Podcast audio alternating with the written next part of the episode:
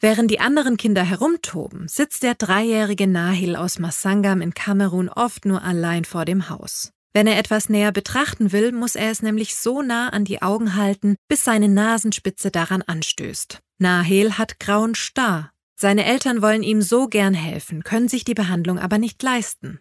Bis eines Tages ein von der CBM gefördertes Ärzteteam in ihr Dorf kommt, Nahel entdeckt und ihm die notwendige OP ermöglicht. Dr. Rainer Brockhaus, Vorstand der Christoffel-Blinden-Mission kurz CBM. Rund drei Viertel aller Sehbehinderungen weltweit könnten vermieden oder behandelt und geheilt werden. Aber wie Nahels Familie geht es vielen Menschen in armen Ländern. Sie können sich die Behandlung einfach nicht leisten. Hier setzen wir an und helfen gemeinsam mit unseren Partnern. Genau wie bei Nahel, der dank seiner Augenoperation heute alles sehen kann. Möglich werden diese Eingriffe durch das Engagement vieler Menschen. Dank unserer Spenderinnen und Spender können wir in armen Ländern Kinder und Erwachsene mit Behinderungen behandeln. Jeder Eingriff ist ein ganz persönlicher Wendepunkt, der das Leben eines Menschen entscheidend verändert und erleichtert. Die aktuelle Kampagne der CBM Wendepunkte ist aber auch eine Einladung, den Blick auf das Potenzial zu richten, das in Menschen mit Behinderungen steckt. Wir als CBM öffnen Augen, im medizinischen, aber auch im übertragenen Sinne. Wir möchten, dass Menschen nicht nur in ihrer Beeinträchtigung, sondern auch in ihren Stärken gesehen werden. Nur so kann Inklusion überhaupt gelingen.